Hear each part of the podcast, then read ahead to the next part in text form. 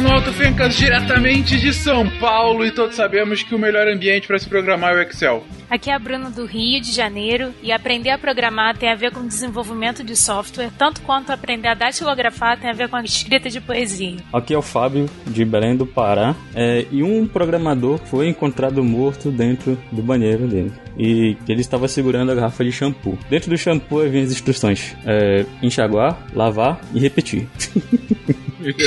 ah, entendi. Olá, seres. Aqui é a Nanaka de São Paulo e quando eu fazia programa eu era mais feliz e ganhava muito mais. tá certo. De Gaspar, Santa Catarina, que é Marcelo Guaxinim. E como dizia o pai do Calvin, teremos mais tempo livre se tivéssemos máquinas menos eficientes. Faz sentido. Você está ouvindo o Psycast, porque a ciência tem que ser divertida. Queridões,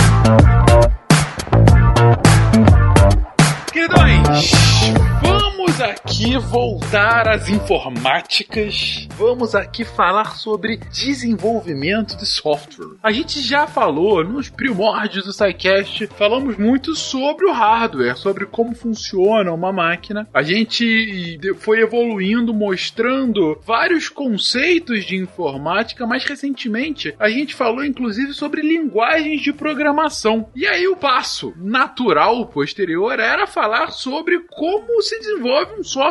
Vamos ver aqui todo passo a passo, desde a ideia da concepção do que, que é um software, do que, que vai ser essa minha ferramenta, até de fato eu poder pegar meu celular e ficar, sei lá, jogando pássaros contra obstáculos no final de uma tela, ou fazendo uma planilha linda, enfim, os muitos usos que qualquer software possa vir a ter de trabalho, de lazer, enfim. Como começa isso, gente? Qual é o passo zero de se pensar um software? Bom, eu acho que antes da gente falar dos passos, é importante a gente dar um nome para isso, né? Então, não é algo. O que a gente está tentando falar um pouco é explicar sobre o processo de desenvolvimento do software, que realmente é aquele roteiro de quais são as atividades para gerar um software de qualidade. E uma pausa aqui para falar que qualidade é a palavra-chave, porque primeiro que qualidade é algo que é muito subjetivo, né? Então, um carro que é de qualidade para uma família, ele vai ser completamente diferente de um carro de qualidade para um, um, piloto de Fórmula 1, tá? Então, para a família, ele precisa ser espaçoso, econômico, sei lá, para a Fórmula 1, ele tem que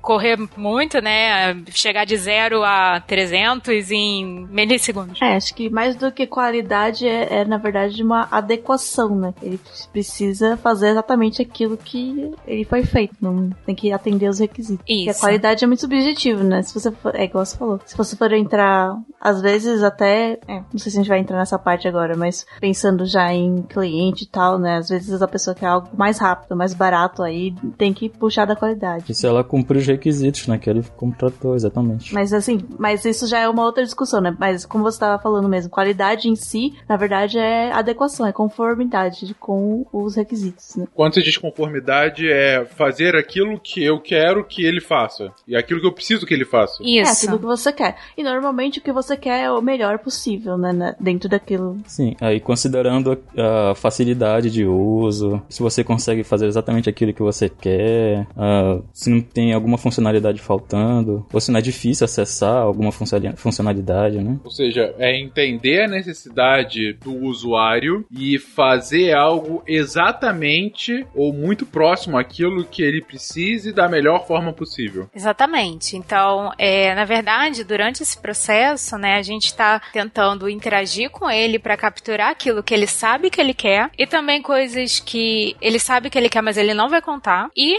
que a gente consiga desenvolver isso e validar isso, verificar isso de forma que lá no final ele vai ter exatamente aquilo que ele contou pra gente no início. É, e não necessariamente, tudo bem que falando de um ponto de vista empresarial, normalmente é uma empresa que vai fazer o software para um cliente que é outro. Eu tava pensando assim, por exemplo, não necessariamente vai ter um cliente falando eu quero isso. Às vezes você é, descobriu, você percebeu uma demanda que existe, né, no mercado, sei lá, e você vai desenvolver. Você não tem um cliente, nesse, mas você vai desenvolver visando aquelas necessidades. E aí, nesse caso, você tem que encontrar usuários, mas não necessariamente é um cliente. É tipo Steve Jobs desenvolvendo os produtos da Apple, né? Então não existia talvez uma necessidade para player, MP3, sei lá, e você começou a identificar uma, um movimento de uso de MP3, de coisas assim, então por que as pessoas precisam ficar presas no computador para ouvir música? Então vamos tentar criar um software que permita isso com mobilidade, entende? Então você também é, pode identificar essas necessidades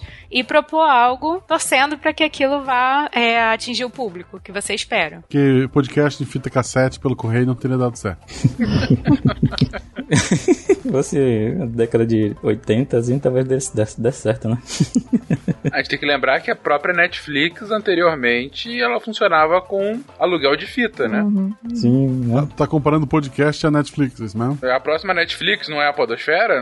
Eu, eu- eu já sonhei que a, que a Netflix tinha comprado uma ideia minha. Então, Exatamente, o RP Guacha vai virar streaming. É assim que você compra o amiguinho.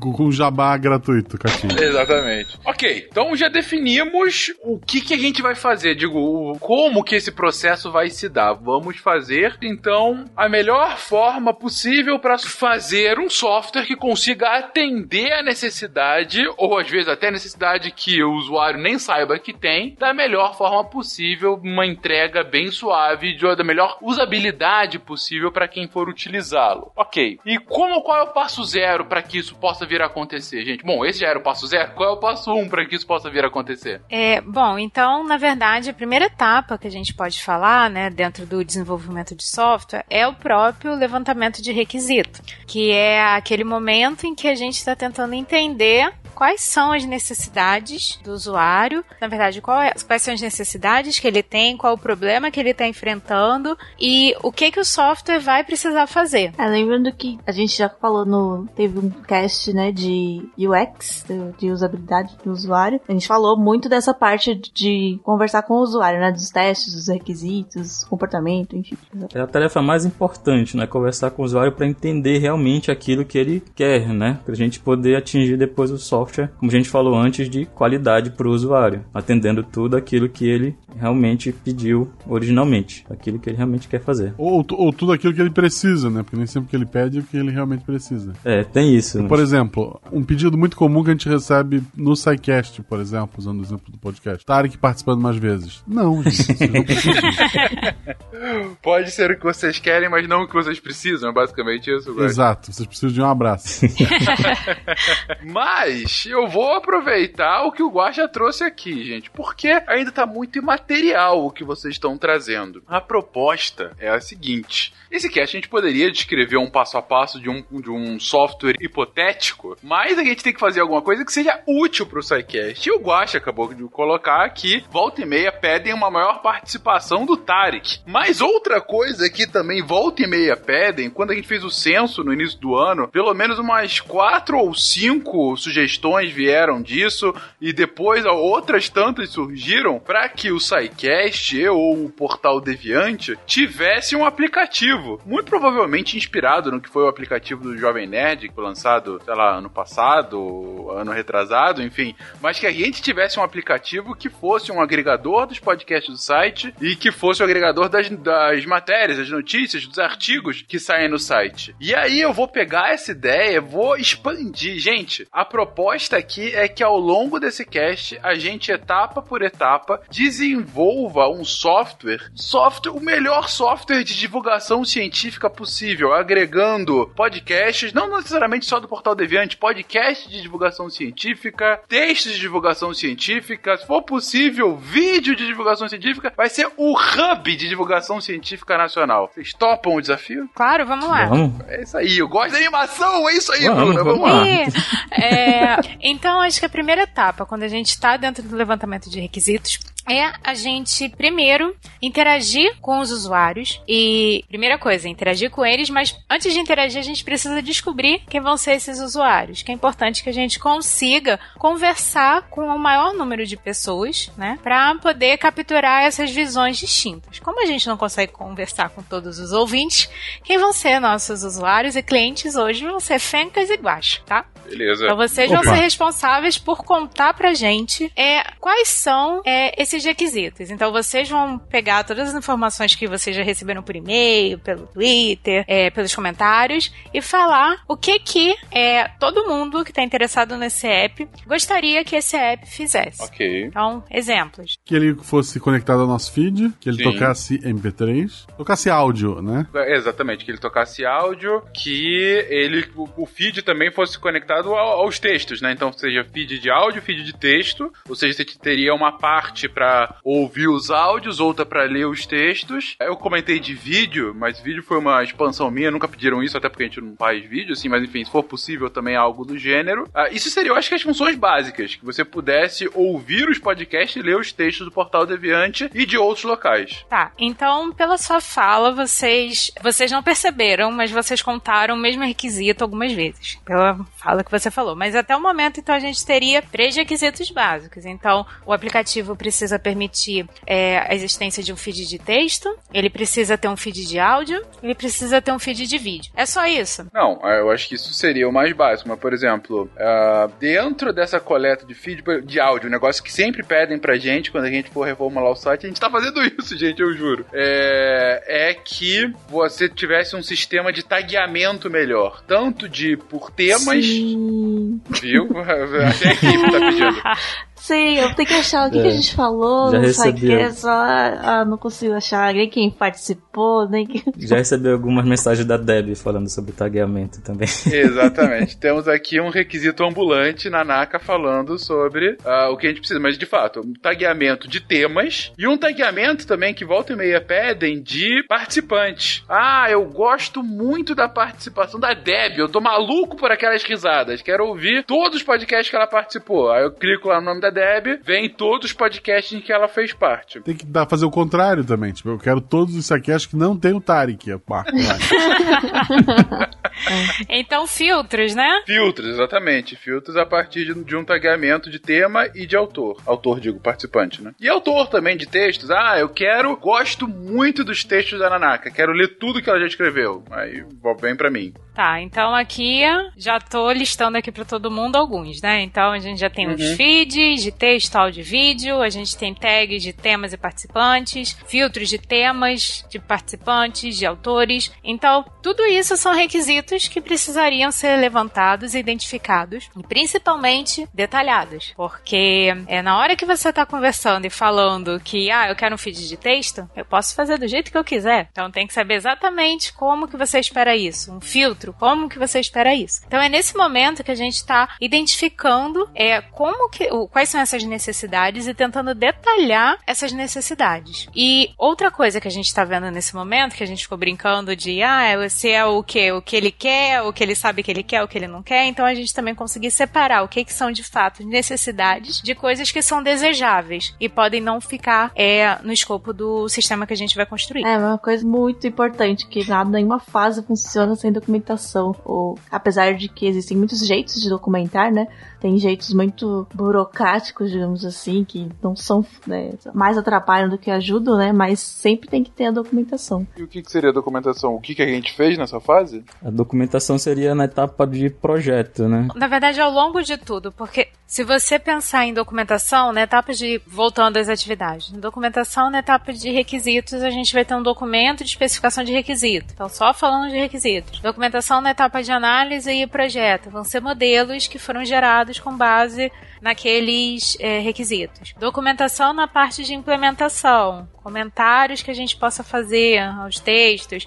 Qualquer versionamento que você faça, tudo que você. artefatos que você vai gerar ou que você vai complementar o código que você está desenvolvendo. Documentação na etapa de teste, casos de testes, planos que você vai desenvolver, resultados que foram obtidos. É, assim, isso ao longo, né, de tudo. Então, documentação existe ao longo do processo inteiro. Tá? E quando a gente diz qualquer mudança que a gente faça, é importante que a gente retorne na documentação e é, explique, modifique para que ela fique também, seja, na verdade, ela esteja alinhada com a realidade, né? Tá falando o software funciona de um jeito, a documentação diz que ele funciona de outro. Aí esses documentos vão servir de entrega para a próxima fase. Aí o cara vai receber esses documentos e continuar com a, na próxima etapa, a implementação, por exemplo, com aqueles que ele recebeu anteriormente do projeto. Aí eles vão seguindo adiante nesse processo. Cada etapa tem uma série de documentos que tem que ser entregues. É, uma, uma coisa que pedem que não vai ter no nosso sistema é acelerar o programa.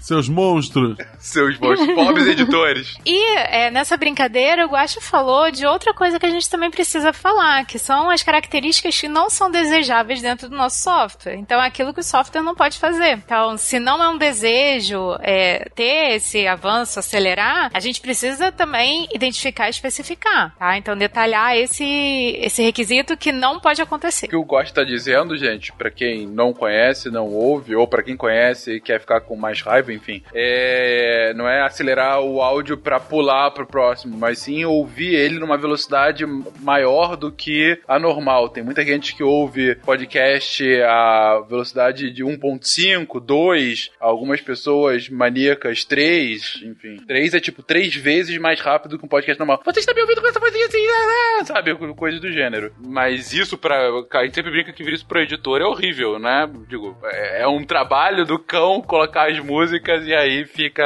acelerado. Mas a gente entende, sim, que tem gente que prefere, que às vezes é muito pausado e tal. Os vídeos do Pirula eu sempre assisto em dois, duas vezes. É, é, depende da- do gosto da pessoa. A gente brinca aqui, mas sabe, cada um é cada um, sabe como melhor ouve os. os No fim, gente, o É, mais tipo- importante mesmo é o download. Precisa nem ouvir, né? Só faz o download. É, dê o download. Baixa mais de uma vez de máquinas diferentes. Developers, developers, developers, developers, developers, developers, developers, developers. Bom, então a gente identificou alguns requisitos, né, que seriam utilizados para o desenvolvimento desse software, né, do aplicativo do SciCast. É, uma coisa que a gente também precisa fazer nesse momento é pensar em quais são as limitações, restrições, para que a gente consiga saber se a gente vai conseguir desenvolver esse software, todos esses requisitos, um pedacinho deles, ou a gente vai ter que mudar coisas. Então, também. Então, nesse momento, qual seria a situação? A gente conseguiria desenvolver? Teria alguma restrição financeira, técnica? Financeira todas. É hipotético, malta. É dinheiro de mentirinha. Ah, não, dinheiro hipotético tem sobrando aqui, mas, enfim. Ah, Quando se diz restrição, é além de dinheiro, o que mais, por exemplo? Tempo, tem que estar pronto até daqui uma hora que a gente vai acabar a gravação. Ah, entendi. Isso é sempre uma restrição. A gente só tem uma pessoa para desenvolver. Entendi. Alguma coisa que vá limitar de alguma forma a produção desse software. Isso. É, por exemplo, você quer gravar, quer fazer um aplicativo só para iOS ou para Android, uma coisa assim. Eu quero um aplicativo mega rápido, super moderno, mas eu só tenho um Samsung Galaxy S1. E 14 Um reais. Galaxy Young, né? Que eu tinha. É, Entendi. Não, faz sentido, faz sentido. Beleza.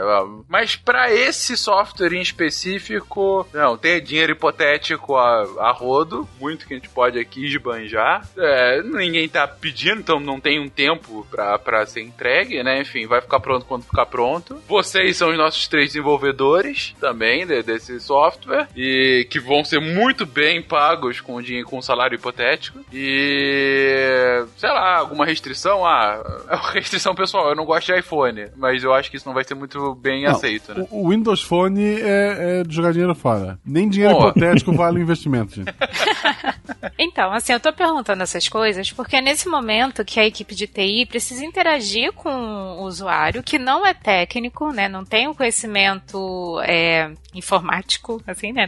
Aí, computacional, e precisa capturar isso utilizando diferentes estratégias para levantar e de forma que depois a equipe possa olhar esses requisitos, documentar esses requisitos, tentar identificar problemas, inconsistências, dúvidas, para que é, lá no final o software saia exatamente como vocês falaram, tá? Então essa é a primeira etapa Beleza. que vai terminar quando a gente tem uma lista desses requisitos bem escritos, bem documentados, sem inconsistência, sem ambiguidade. Então é isso que seria o resultado da primeira etapa. Ok, então temos agora os nossos requisitos. Como continua? Bom, então depois que a gente tem documentado todos esses requisitos que foram passados direto, né, que a gente é, juntou e a gente compreendeu exatamente o que, que o software precisa fazer, aí a gente vai para a fase de análise. Normalmente costuma ser a primeira fase de um ciclo de desenvolvimento de software, né? Que seria? Bom, aí você vai realmente analisar cada requisito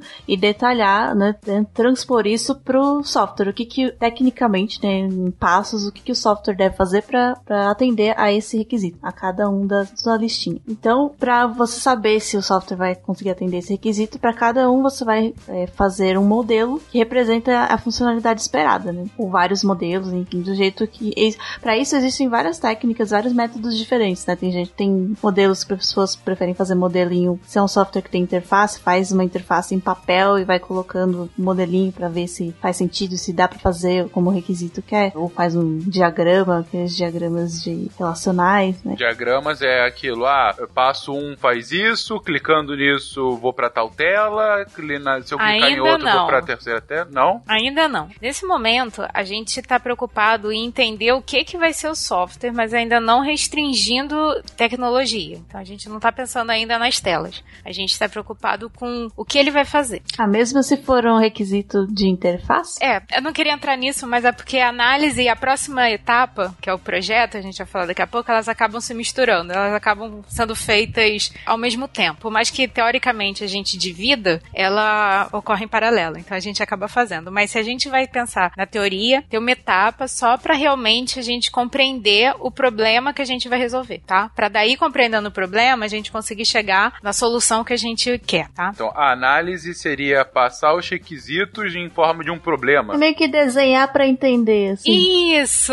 Eu acho que aqui vale a pena a gente fazer uma referência com o dia a dia, né? Então, é, modelo é uma coisa que a gente está acostumado a usar. Pensa no software como se fosse uma casa, tá? Então, para você construir essa casa, você não vai, bom, em teoria, né, a gente não vai botar um monte de tijolo um em cima do outro, porque as chances de dar problema são muito grandes. Então, a gente precisa de um certo planejamento antes. Então, o que é o planejamento da construção de uma casa? São as plantas que são geradas, né? Então, tem a planta baixa, planta, hidráulica, planta elétrica. Tudo isso está tentando mostrar uma visão, uma parte do que é aquela casa, certo? Certo? Então, quando a gente está pensando no desenvolvimento de software, a gente tem a mesma coisa, né? Então, a gente vai ter modelos que vão representar algumas partes ou visões do que, que vai ser esse software. É, porque é muito fácil, assim, quando você pega os requisitos, você escreve lá tudo que o cliente falou, que o usuário pediu, é um monte de palavras, né? Você pode pensar que entendeu, mas aí, será que você entendeu mesmo? Mas se você desenha, bota no papel, mesmo que seja de uma forma ainda não, é, não específica, né? Não,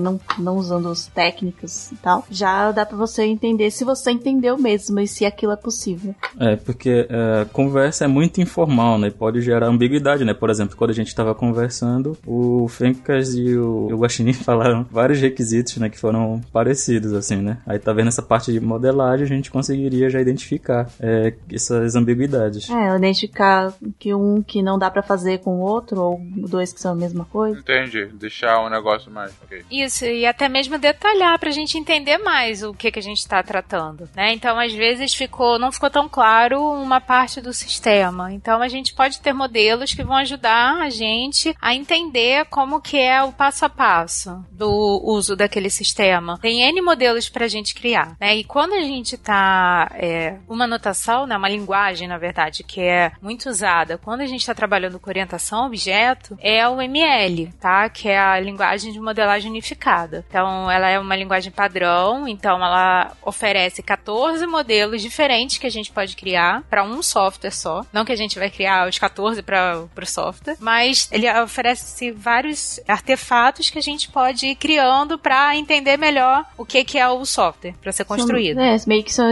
estruturas do. Né, vários tipos de estrutura que você pode ter. Exatamente. Beleza. Tá? Então, tô começando. É, é o esqueletão mesmo do que a gente vai fazer. Exatamente. Então a gente vai começar a pensar ou desenhar. É brincadeira, né? De um, uma imagem vale mais do que mil palavras. Então a gente vai começar a pegar aquelas palavras e representar com modelos que tanto a equipe de técnica, né, vai entender, mas muitos, muitos, alguns desses modelos, é, os clientes também podem entender. Então Então, é, são modelos que a gente pode apresentar para os nossos usuários, falando, ah, é assim mesmo que vai funcionar? E ele vai conseguir acompanhar. Ok, e aí eu começo a entender melhor toda a estrutura que vai ficar aqui abaixo de mim. E daí? Então a gente começa a gerar esses modelos e depois, por isso que eu até falei, ah, a etapa 2 de análise e a 3 de projeto, elas começam a ser mais misturadas, porque uma está preocupada em, no problema e a terceira etapa, que é o projeto, ela está preocupada na solução. Então é nesse momento que a gente começa a colocar esses aspectos tecnológicos. Então, ah, é uma interface que eu vou fazer, então começa a pensar em como que é a tela, tá? Então, como que eu vou utilizar determinada é, organização arquitetural dentro do meu sistema? Como que eu vou organizar os meus dados? Como que eu vou trabalhar com tudo isso? Tá? Então, uma, um refina, vou refinar tudo aquilo que eu gerei antes, pensando já numa solução. Ok, aí eu começo já a deixar mais palpável o que, que vai ficar, uh, o que, que vai ser o produto final. Mas ainda bem longe, mas bem mais palpável do que somente aquele esqueleto. É, aqui ele já começa a ficar um pouco mais fácil, na parte de projeto já fica um pouco mais fácil de quem vai desenvolver, de quem vai implementar o software, visualizar como é que isso tem que ser feito, né? Com a definição um pouco da interface, estrutura de dados. Ah, ponto importante que você levanta, Fábio. Cada uma dessas etapas são pessoas diferentes? Aí é, depende do projeto, né? Tem, tem software que é feito de uma pessoa só, ah, tá. Eu acredito que a maioria dos projetos grandes devem ser pessoas diferentes, né? Uma pessoa que é um pouco mais fácil de comunicar, de se comunicar iria para a parte de requisitos, né? É, digamos assim que existe pessoas especializadas em, em cada uma dessas etapas, né? Dá para se especializar. Mas não quer dizer que, é, dependendo do projeto, às vezes você fica trocando chapéu, sabe? Então, nesse momento eu vou trabalhar como analista, né? Então eu vou lá, vou conversar com o meu cliente, vou gerar meus modelos. Aí nesse momento eu vou ser desenvolvedora. É, vários jogos, né? Jogos indie são feitos por uma pessoa só. Sim, aplicativos, sim. né? Normalmente também. O, o SciCast, por exemplo, eu faço sozinho, depois no Audacity eu mudo minha voz para aparecer outras pessoas. Exatamente. É, é, impressionante. Eu, na verdade, sou o Guaxa me elogiando nesse Isso. exato momento. É. Parabéns, Guaxa. Você é muito inteligente.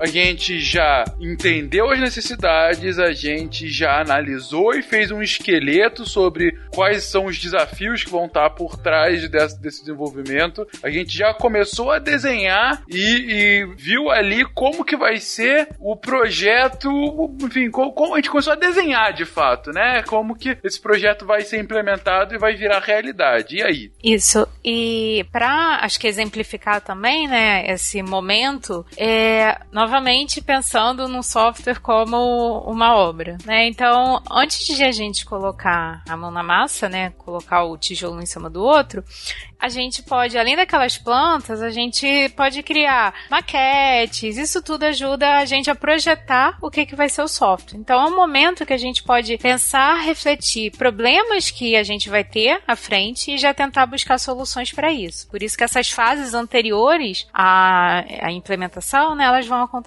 Dado que você fez essa analogia com uma, uma construção de uma casa, é, a analogia também vale para caso você não tenha essas etapas e já vá para construção da casa, ou seja, ah, dane-se etapa de análise, requisitos e projeto. Já quero começar a programar aqui e construir, colocar meu tijolo em pé. Ou seja, o meu software pode ficar com com erros estruturais ou capenga porque faltou essa base? Sim. Putz. é, você, provavelmente o que vai acontecer é que você vai ter um retrabalho contínuo. Cada vez que você chegar, ah, eu tinha que ter visto isso aqui melhor. E aí tem que desfazer essa parte e fazer de novo. É, acontece muito também, na verdade, isso que eu é, falei. Existe, mas não é o ideal. É. Ah, o cara chega, tá implementando, chega um pouco mais pra frente, ele percebe que ah, não era assim exatamente, ele volta e faz de outra forma. Vocês já viram aquelas fotos que tem tem aí na internet, da porta que não dá em lugar nenhum, da escada que tá cortada pela metade, do banheiro Pois que é. não tem porta. Então, tudo isso porque faltou um um mínimo de planejamento anterior, né? Então foi feito. É, não quer dizer que não possa ser feito, né? Então a gente sabe que acontece demais, mas idealmente é bom que você faça algo para evitar problemas. Muitas vezes a gente acha que eliminando etapas a gente vai ganhar tempo, mas na verdade porque a gente não parou algumas alguns momentos para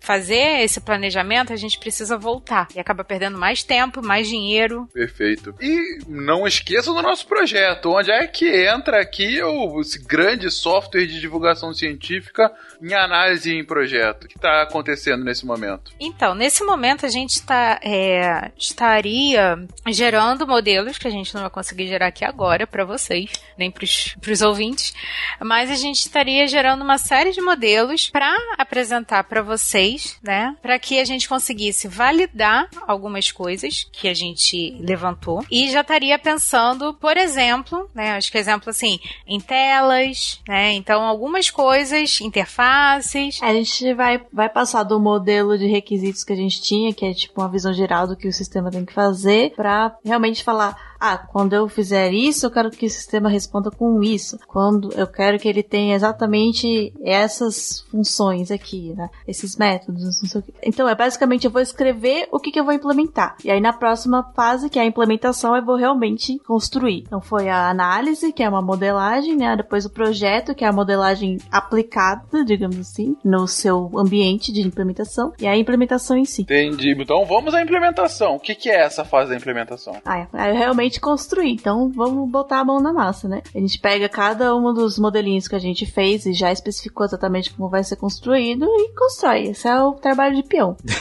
e é onde o programador vai brilhar, né? Isso, ó, usando linguagem de programação, então o pessoal pode ouvir o SciCast 271 sobre o assunto. É, então é um momento que realmente o software vai criar vida, né? Então vai deixar de ser uma ideia que tá na cabeça e a gente vai conseguir olhar é, ele em funcionamento considerando a etapa anterior, né, com os projetos, né, com a construção do definição do banco de dados, quais são os bancos de dados que a gente vai utilizar, né, Uhum. como ficam Como vai organizar os dados, Os né, dados, né? conseguir fazer isso. Uhum. qual o hardware que vai ser utilizado, a infraestrutura, tudo que é necessário para que ele construção da funcione. interface realmente. Então, no nosso exemplo, então a gente teria que pensar, ah, é, ele é um aplicativo, a gente imagina que ele é um aplicativo com, que vai necessitar conexão com a internet, né? Então, como ele vai, vai ter algum acesso a algum banco de dados que armazene os é, episódios, os textos, ou mínimo uma conexão com o site. É, a gente não falou lá, mas se a gente pensasse em ter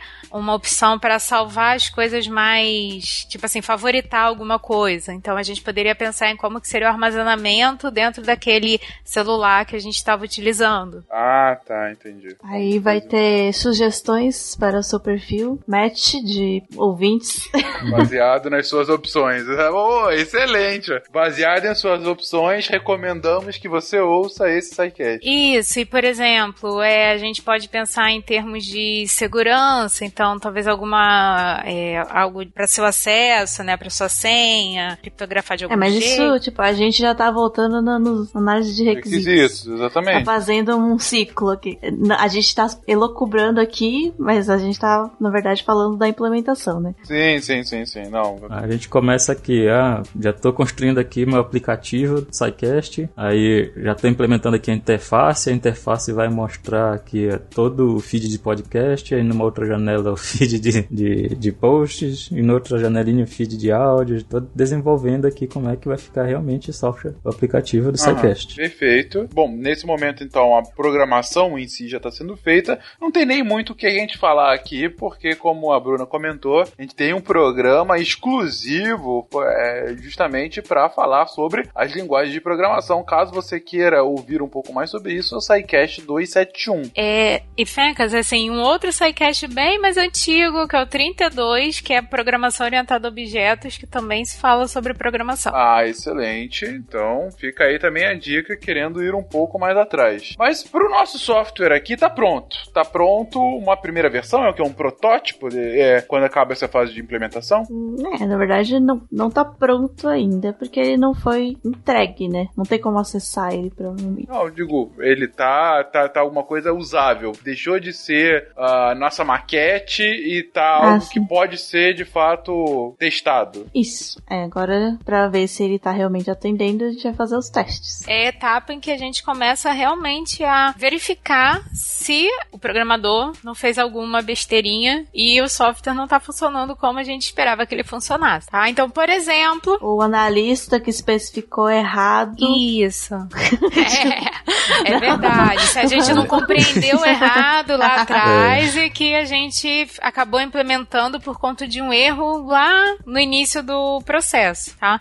Então, por exemplo, lá na etapa de teste, a gente tem que verificar um, um teste que a gente vai fazer se tá recomendando é, episódios em que o Tarek tá aparecendo, sabe? Esse é um teste que o Guacha vai ficar feliz. É um erro.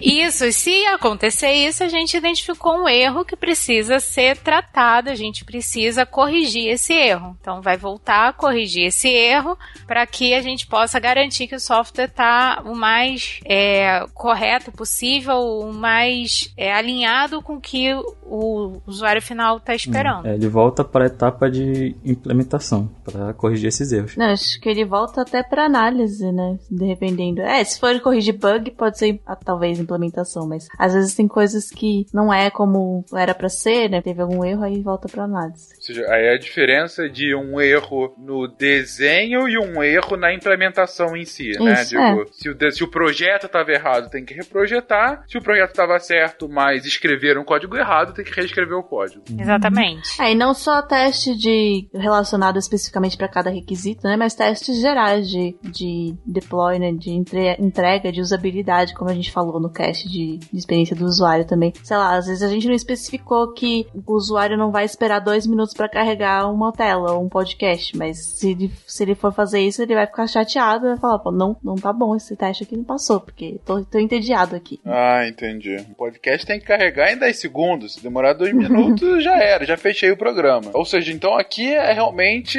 estressar o, o teste para encontrar qual, todo e qualquer bug possível. É, o teste de estresse é só um tipo de teste que a gente pode fazer. A gente pode ter outros testes. Então a gente vai avaliar o sistema é o máximo possível, tá? E assim, uma coisa que eu acho importante de mencionar aqui é que a gente não tem como garantir que não vai existir erro nenhum, problema nenhum. É, a gente não tem como testar todas as possibilidades possíveis que podem acontecer, né? O que- Pode ser que caia a internet É, na sim. hora que o usuário clica no nome do Tarek e aí surge um apocalipse no celular. Não, É, são saber? diversas possibilidades, né? Vai saber o que o usuário consegue fazer né, quando está utilizando o sistema.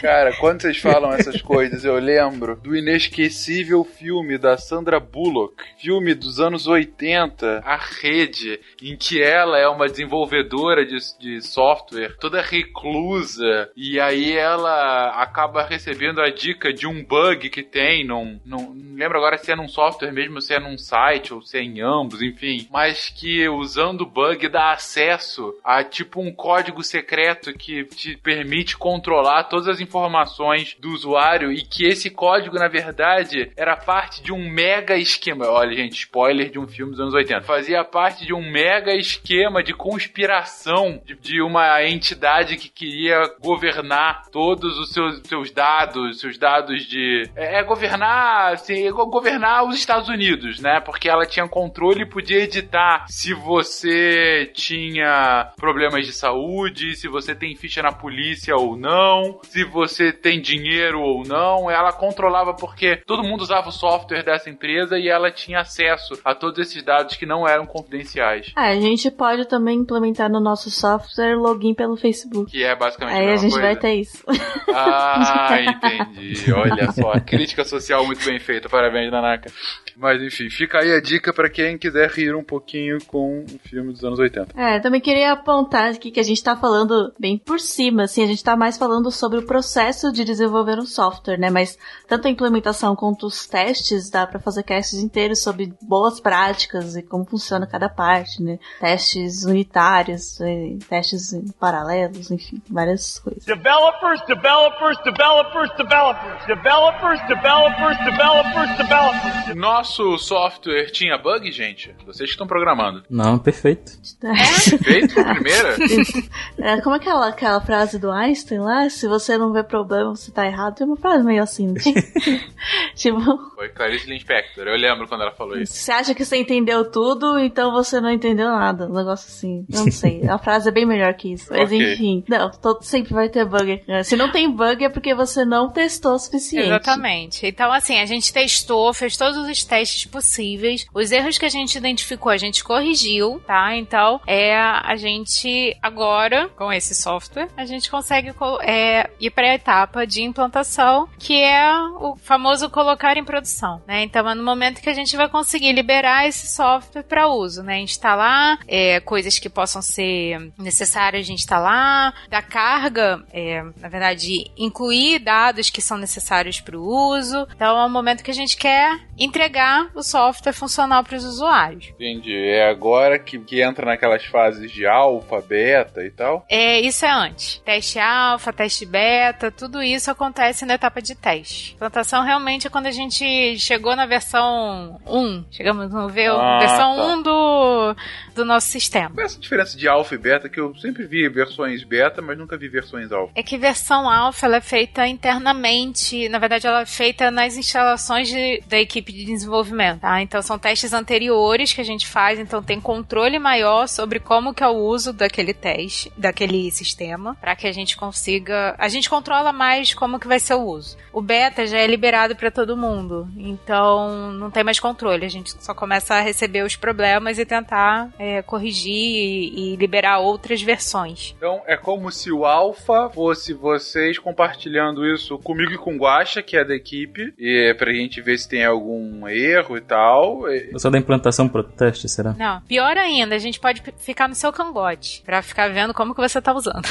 Ah, legal. Você tá- eu tô usando e vocês ficam, fica ali, clica aqui. O que, que você acha? Hein? Hein? Hein?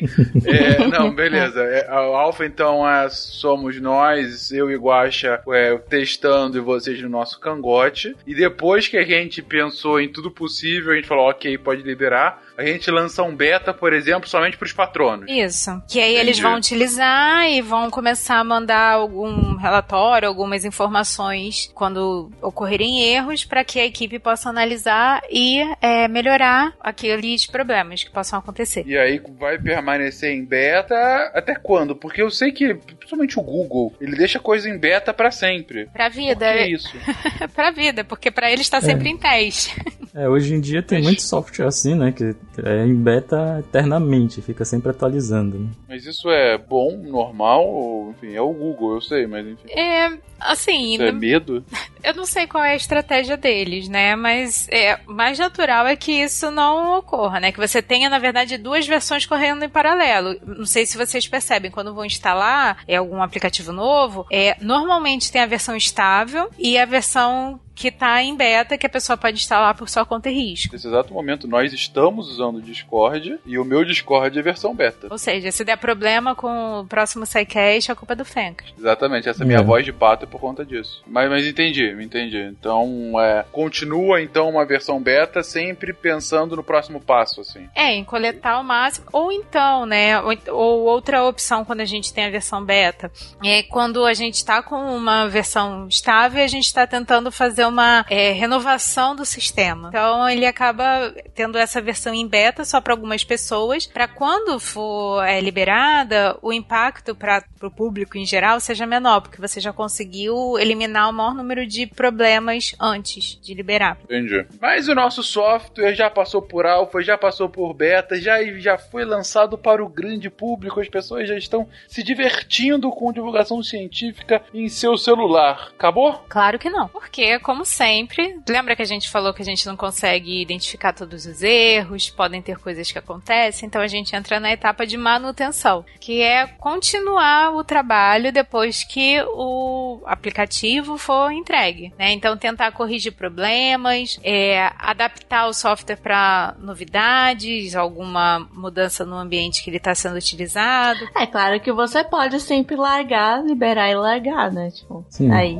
Mas a gente tá no mundo ideal, gente. A gente vai continuar, vai fornecer. Nesse momento ele está sendo avaliado lá no, no- na Play Store, né? Pelos usuários. E a gente vai ter que ficar olhando lá para verificar as possíveis correções de possíveis reclamações que estão aparecendo, né? Eu não sei do que, que vocês estão reclamando, vocês estão ganhando essa fortuna hipotética para fazer isso. Absurdo, né? É, e assim, não só é, corrigir problema, mas também às vezes lançam uma nova tecnologia e a gente pode querer evoluir esse software para atender essa nova tecnologia, né? Então tem tentar fazer com que o software continue sendo usado. É, tem aquela tem aquele papo, né, de que se o software não tem mudança é porque ele não está sendo utilizado. Então Outra coisa, né, que pode mudar o local onde o Fencas está armazenando o feed, né, do- dos podcasts, e a gente tem que fazer essa manutenção no aplicativo também, né? Por exemplo, Ah, entendi. Ou seja, manutenção é evoluir o aplicativo, adaptar a mudanças externas, é, ouvir mais feedbacks para colocar outras funcionalidades ou tirar funcionalidades ou corrigir alguma questão. Basicamente isso. É, voltando à minha analogia lá do, do prédio da obra. É, manutenção de software vai ser a mesma manutenção que a gente precisa fazer em casa, né? Então, por exemplo, meu chuveiro está pingando, então eu preciso fazer uma manutenção. Então, fazer um pequeno conserto para poder resolver um problema que surgiu depois que eu já tô morando. É, pode ser que haja, por exemplo, uma atualização do Android que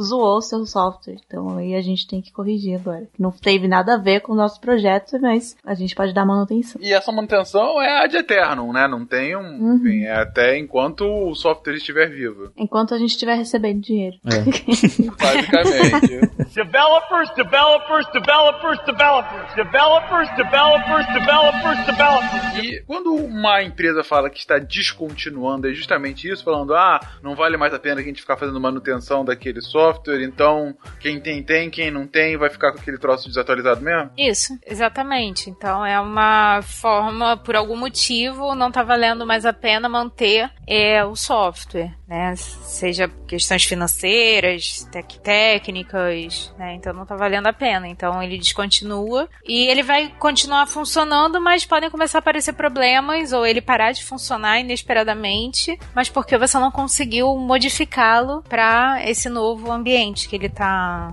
é, que ele pode estar sendo utilizado. Perfeito. Bom, mas esse processo então de fazer o software, a gente simplificou, é claro, enfim, deixou o mais rápido possível para colocar aqui no cache. Mas tem alguma outra coisa que acontece? Tem mais gente da equipe que não foi citada? Ah, alguma etapa que a gente pulou ou que acontece em paralelo? Bom, acho que falando assim por cima, não, não listou todas as pessoas, mas assim, é, tem aquela mais importante, né? Tem a pessoa que tem a equipe, ou enfim, a responsabilidade de desenvolver, de é, realmente fazer cada uma das fases que a gente falou, né? A pessoa que vai analisar requisitos, vai modelar, vai é, realmente programar, né? Ou implementar, testar. Tem pessoas, pode ter pessoas especializadas em cada mínimo detalhe, né? Às vezes a pessoa faz só gerenciamento do sistema que gerencia os testes. Tipo, a pessoa nem faz teste, ela só gerencia o log de testes. Ou tem, tem banco de dados que é muito importante, é uma outra parte também, dá pra ter um cache a parte de boas práticas de bancos de dados. E, mas tudo isso que a gente falou, a gente falou de uma forma muito linear, né? Assim, ah, a gente analisa, modela, implementa e faz tudo de uma vez. E não é assim, não é assim que acontece sempre, né? Uma parte muito importante que, que a gente queria falar também nesse cast é das abordagens de processo de desenvolvimento de software, né? Então, o jeito que a gente falou aqui é basicamente a forma mais básica, a abordagem mais básica que não é tão usada hoje em dia, que ela, enfim, a gente vai falar dos problemas que ela tem, que chama cascata. Por que cascata? Porque você vai fazer uma fase inteira depois da outra, e é como se ela fosse passando de um nível para outro.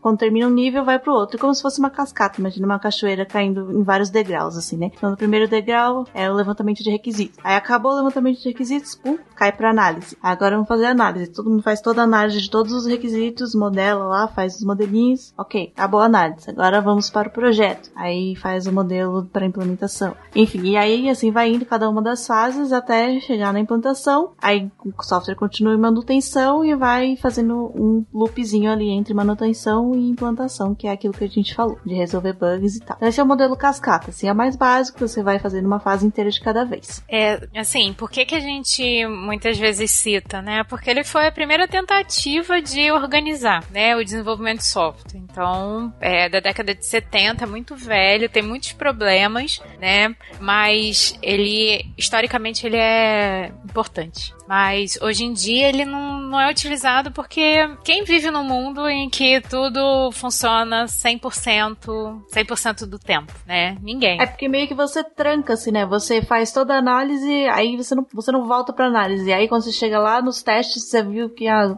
não tá conversando direito uma coisa com a outra, na verdade. E também tem outro problema, que você nunca vai ter uma parte do software pronta antes de fazer tudo que tem para fazer. Porque uma coisa que a gente que é muito bom é você, por exemplo, o nosso software aí de, de um aplicativo do SciCast, né? Se eu pudesse testar os textos já, ter um aplicativo que me desse o feed de texto, só isso, sem nada do resto, nesse modelo cascata eu não ia conseguir, porque eu primeiro tenho que fazer toda a análise de tudo, texto, podcast, usuário, etc. E depois o projeto. Então eu só ia conseguir ter o aplicativo pronto para usar quando ele estivesse completo. Já em outros modelos, por exemplo, eu posso implementar uma partezinha de cada vez, um requisito, eu posso pegar só um requisito e ir com ele até o final. Talvez não implantar, né? Mas pelo menos até a parte de Que aí eu consigo fazer, ó, pelo menos isso eu consigo entregar. É melhor entregar. Aí depende, né, do projeto, depende do cliente lá. Mas, tipo, ó, melhor entregar uma fatia de bolo do que o bolo inteiro, do que o bolo inteiro sem recheio, sei lá.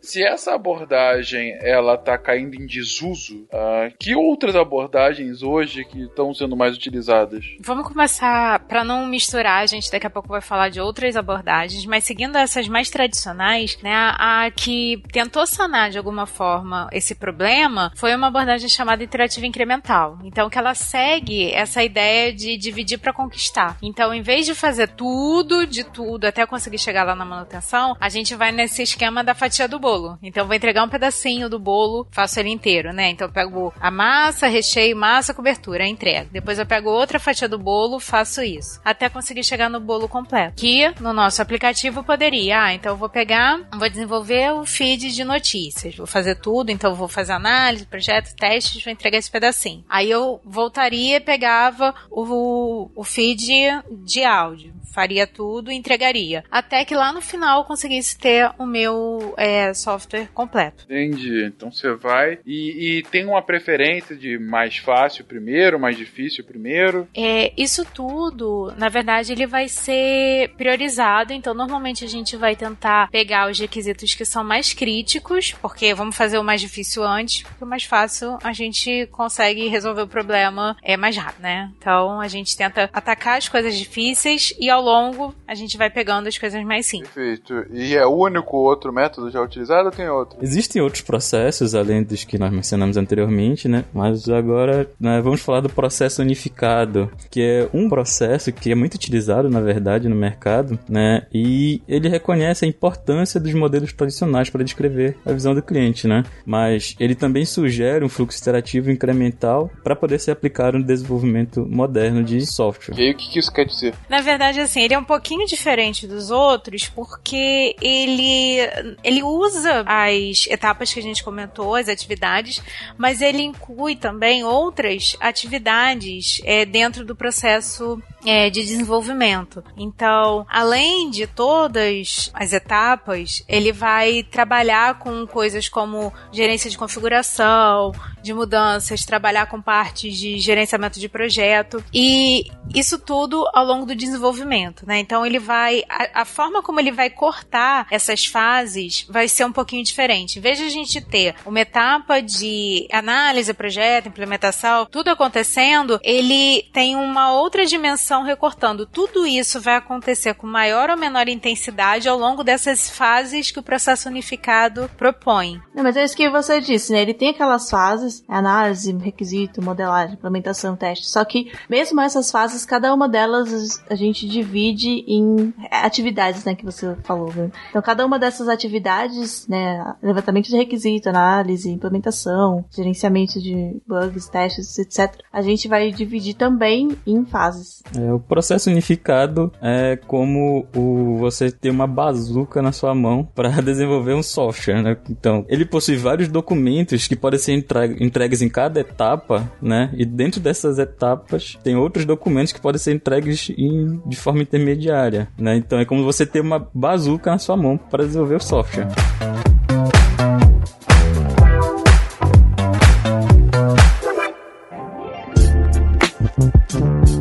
O que vocês estão querendo dizer é que no processo unificado ele parte da mesma lógica dos, da, dos ciclos que tinha aquele incremental, só que além disso ele é mais detalhado dentro das etapas de cada ciclo. Ele é bem mais minucioso. Mais burocrático, eu acho que é a. É. Mais burocrático. eu acho que é mais burocrática a palavra que a gente tem que colocar aqui, tá? Assim, ele ajuda muito, ele é muito utilizado, mas ele é bem complexo. É, eu não sei se, se você for de fato é, implementar ou utilizar o processo unificado, seus projetos vão ficar muito bem documentados, muito bem planejados, mas eles podem, às vezes, é, não, assim, ser chato para ser Engessado. desenvolvido. Engessado. Né? Porque você tem que seguir muitas etapas, muitas fases, gerar muitas coisas. Tem uma alternativa para isso? Por conta disso, né, na verdade, não só não é um problema do processo unificado, tá? Mas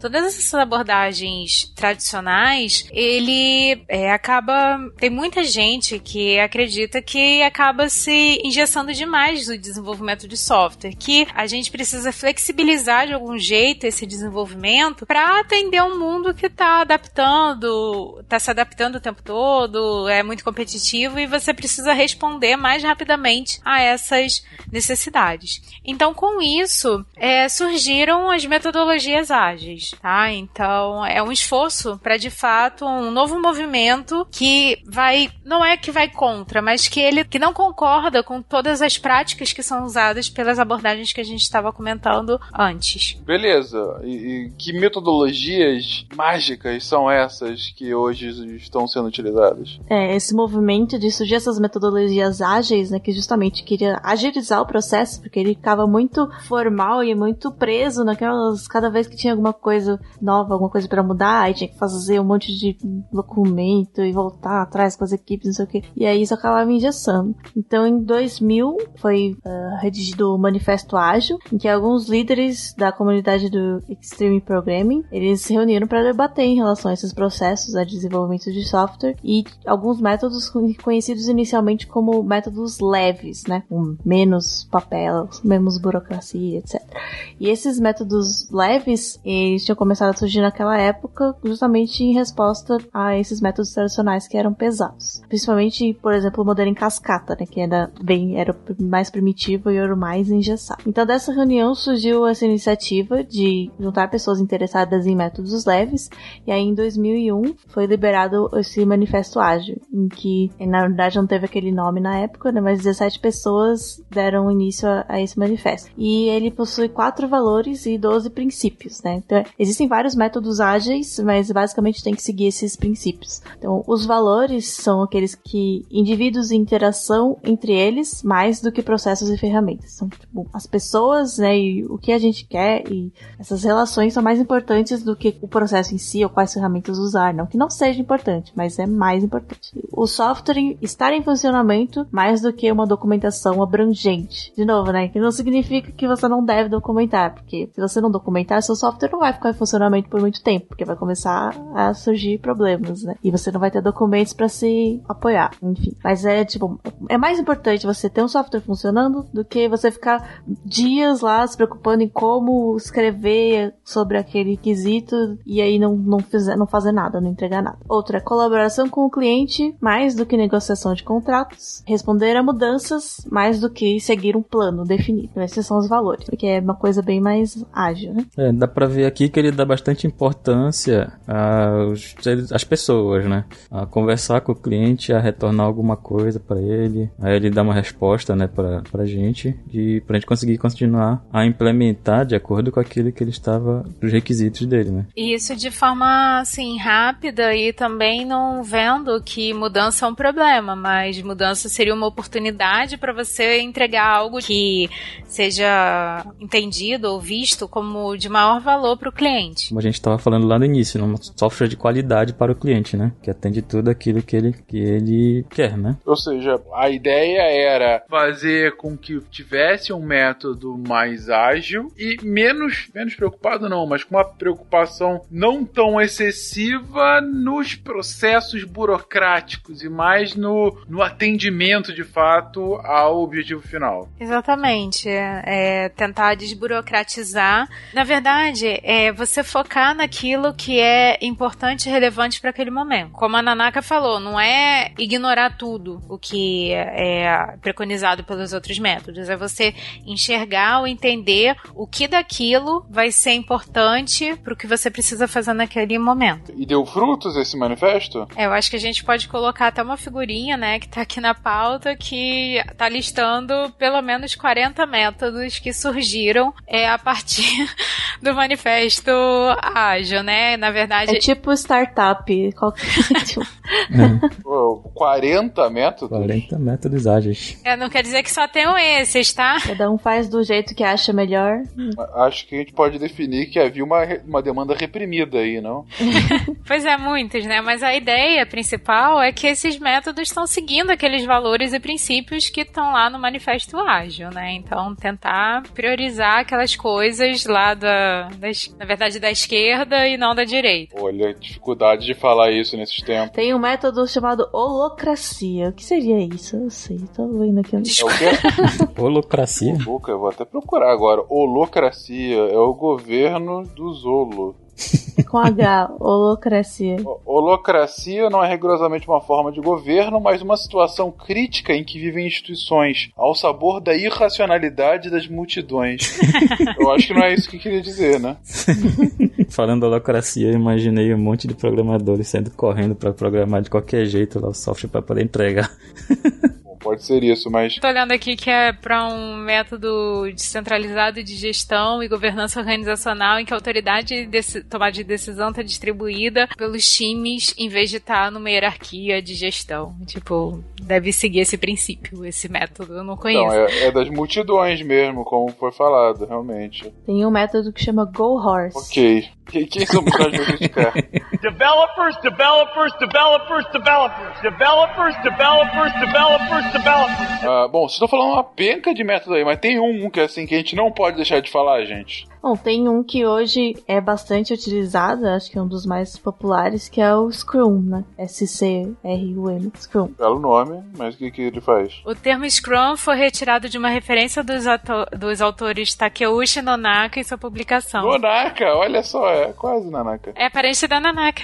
É, os autores, é, esses caras são mega importantes, tá? Pra, na computação, assim, principalmente em gestão de conhecimento. Os autores usaram o rugby para descrever é, de maneira perfeita a importância de equipes em conjunto e unidas para resolver problemas complexos em geral. O Scrum, em sua essência, seja no rugby ou como metodologia de desenvolvimento de produtos e serviços, sempre vai procurar representar o trabalho em equipe, a sincronia, força e inteligência utilizadas juntas para algum objetivo. Olha que bonito. Pra quem não conhece, gente, Scrum no rugby, agora eu vou aprender o que, que é isso no desenvolvimento de software, é quando a equipe de rugby fica. ah, as duas ficam alinhadas, uma é, contra a outra, e, e ficam literalmente juntas, fica um abraçando o outro. E aí fica um gruminho, ficam dois gruminhos que vão se encontrar e vão ficar forçando pra ver qual é o gruminho mais forte. É, é difícil de escrever, mas o ponto é é muito trabalho de equipe, porque é o grupo inteiro fazendo força num coletivo pra que esse coletivo seja mais forte do que o outro coletivo. É, isso é uma das coisas que é bem importante no método Scrum de desenvolvimento de software, realmente. Assim, tipo, a equipe toda tem tem que estar a par do que tá sendo feito, sabe? Então tem essas reuniões periódicas em que todo mundo se junta ali no quadro onde tá lá, tem aqueles post-its, um monte de coisa dizendo exatamente como tá cada tarefa e a equipe inteira tá a par disso. Entendi, entendi. Então realmente é trabalho de equipe. Mas o que que eles. A diferença é essa? Que tá todo mundo sabendo o que todo mundo tá fazendo? É que não tem como dizer que a diferença é essa, porque tem 40 métodos, então cada um pode ter, né, várias coisas iguais ou diferentes. Mas, então, o Scrum, sim, é, acho que esse é o básico, é a essência dele, digamos assim, né? O que a gente pode falar sobre Scrum é que ele é dividido em sprints, né? Que são ciclos que são mais ou menos de dois a quatro semanas, de- em que a cada ciclo tem que ser entregue alguma coisa. Sendo que dentro desses sprints, a cada 24 horas, são realizadas reuniões entre as equipes, né? Para que todo mundo fique inteirado naquilo que está sendo desenvolvido. Poder pensar no que pode ser feito, né, nas próximas, no- ao longo do, do dia de trabalho, é, para resolver problemas ou então é, entregar coisas. Realmente começar a pensar no que pode ser feito. A ideia é que seja muito interativo, assim, iterativo também, né? Todo dia todo mundo vai olhar pra tudo e falar, e tem, tem mais chance de alguém ver alguma coisa que fala, opa, isso tá esquisito, não dá pra melhorar isso? Ou melhor,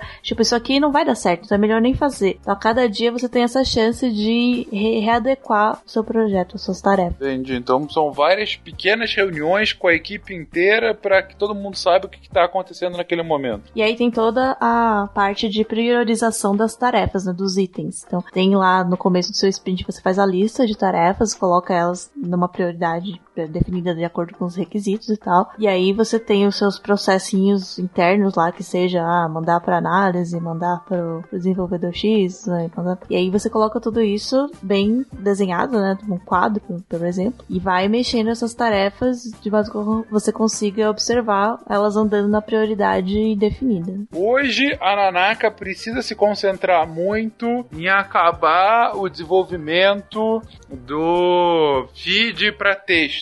E, e ela vai ter que fazer isso nos próximos dois dias porque tá dando problema. Já a Bruna é, olha aquilo e fala: ah, por que, que você não faz de outra forma? E dá uns inputs pra Nanaka para como ela pode melhorar. Porque a Bruna foi com quem os usuários conversaram lá no início do desenvolvimento. Alguma coisa assim? Isso, então a ideia é, tipo, cada dia você tem essa chance de readequar as su- suas tarefas, seja mudando ou repriorizando, e ver o que pode estar dando problema. E aí também, no final de cada sprint, né, que é essa implementação aí de um, duas, três, quatro semanas, aí você acabou toda aquela lista de tarefas e você também tem uma reunião com a equipe para pensar, ah, esse sprint foi bom, a gente fez, foi melhor do que o anterior, por que que não, por que sim. E, então é um processo, é também um processo de melhoria constante, né? Tem alguns métodos que focam mais em melhoria constante, tipo Kanban, mas o Scrum também tem um pouco disso. É, acho que algo muito importante que pode acontecer dentro desses, dessas reuniões né, de 24 horas é a integração com a equipe, como foi falado, mas eu tô falando em equipes de partes diferentes do projeto. Por exemplo, a equipe de banco de dados, ela tem uma interação maior com a equipe de desenvolvimento, né, que utiliza a linguagem de programação, para que ha- haja uma comuni- comunicação correta entre os dados que serão, o tipo de dados que vai ser armazenado e a forma como a pessoa vai implementar, né? Além de se comunicar com a pessoa de infraestrutura de rede, né, para que tudo isso funcione em conjunto. Essa comunicação pode ser bem importante para essa interação entre todo o projeto. Ah, entendi. Ah, você fez essa base de dados num modelo X e eu tinha programado o modelo Y e não tá se encontrando. Agora a gente senta pra conversar pra saber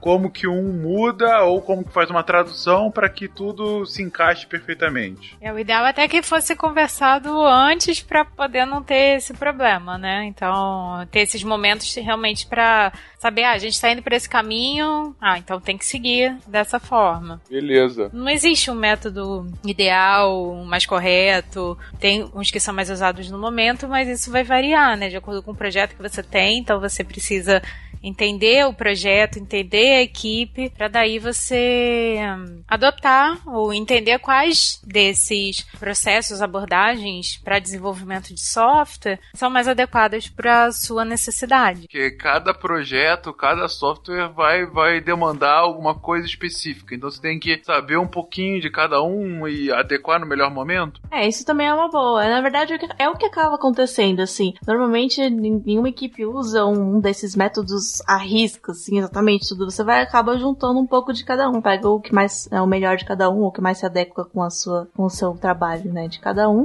e faz um específico. Então, por isso que é muito importante ter uma pessoa que saiba fazer isso, né, que saiba entender e aplicar métodos de desenvolvimento para não ficar aquilo de tipo, ah, eu vou fazer porque tá escrito aqui que no Scrum a gente tem que fazer uma reunião todo dia e tá escrito que a gente tem que discutir o que foi feito no dia anterior. Então vamos fazer isso e vai magicamente meu software vai ficar perfeito.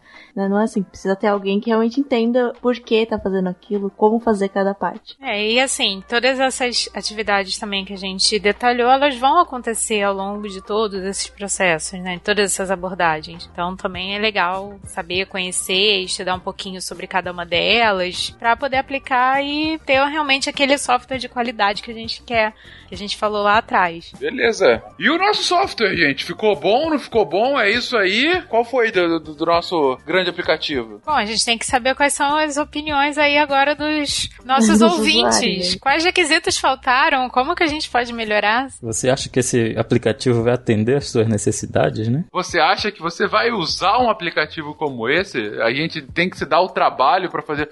Agora falando sério, querido ouvinte, a gente recebeu muitos pedidos com relação a isso. Gente, é um troço que demanda tempo, demanda um dinheiro que a gente não tem. E, enfim, que pode ser uma porrinhação, pode ser uma dor de cabeça. Agora, se for uma coisa que de fato a gente veja uma demanda, a gente pode se coçar um pouco pra ir atrás disso. Ponto é, vocês acham que faz sentido pensar em alguma coisa do Portal Deviante, alguma coisa mais ampla, alguma coisa mais restrita? E aí, qual é a que é a sua opinião nesse tema? Deixa aí no comentário pra que a gente saiba. Esse episódio é um patrocínio mentira, não é patrocínio de nada não. A gente só queria realmente falar de desenvolvimento de software. Mas poderia ser um patrocínio. Pô, poderia ser, olha só oportunidade. Se quiser patrocinar a gente, patrocinar o o nosso aplicativo, tá aí, né? Ah, Olha só, não, mas deixa aí o que vocês acham, enfim, caso vocês achem relevante um aplicativo nesse sentido, me indiquem qual é, se teria alguma usabilidade diferente dessas que a gente já mencionou aqui. Só pra gente ter uma referência, vai que, né, gente?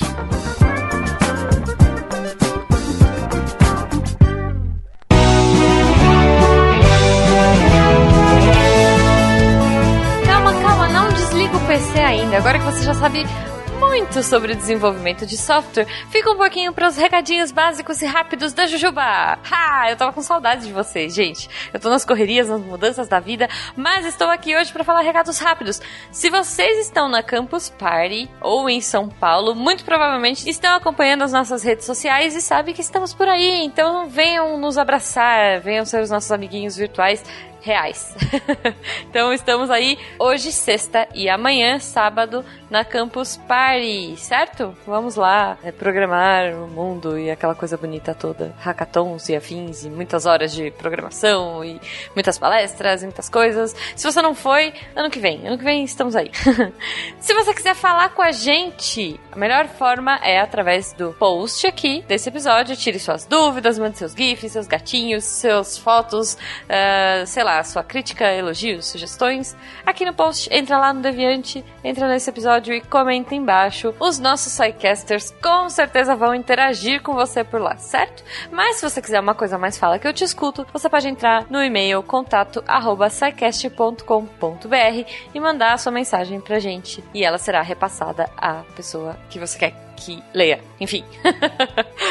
Pessoas lindas, maravilhosas que fazem esse projeto ser possível. Sim, vocês mesmos, nossos padrinhos, nossos Patreoners e nossos PicPayers. Eu agradeço. Ah, cara, a gente tá. Na verdade, eu tô gravando isso antes, mas neste momento eu estou em um grande evento de tecnologia onde tem muita coisa legal rolando e como é importante a gente fazer divulgação científica, a gente falar de ciência, a gente ter. Nossa, é tão legal você ver a galera jovem é, produzindo, pensando, o pessoal mais velho. Essa interação é muito legal. Então, assim, a ciência é muito, muito, muito importante, sabe? Para nossa vida. E o Brasil hoje precisa muito de ciência, precisa muito de divulgação científica.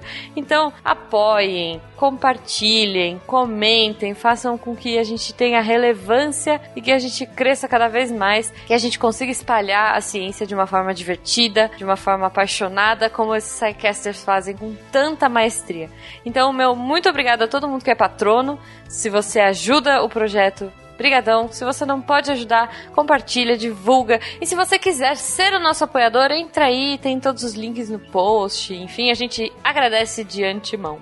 Um beijo para todo mundo, que agora eu vou lá curtir a feira, vou curtir tudo e até semana que vem. Se a ciência não for divertida, tem alguma coisa errada. Tem que ser divertida. A coisa mais divertida que tem é a ciência.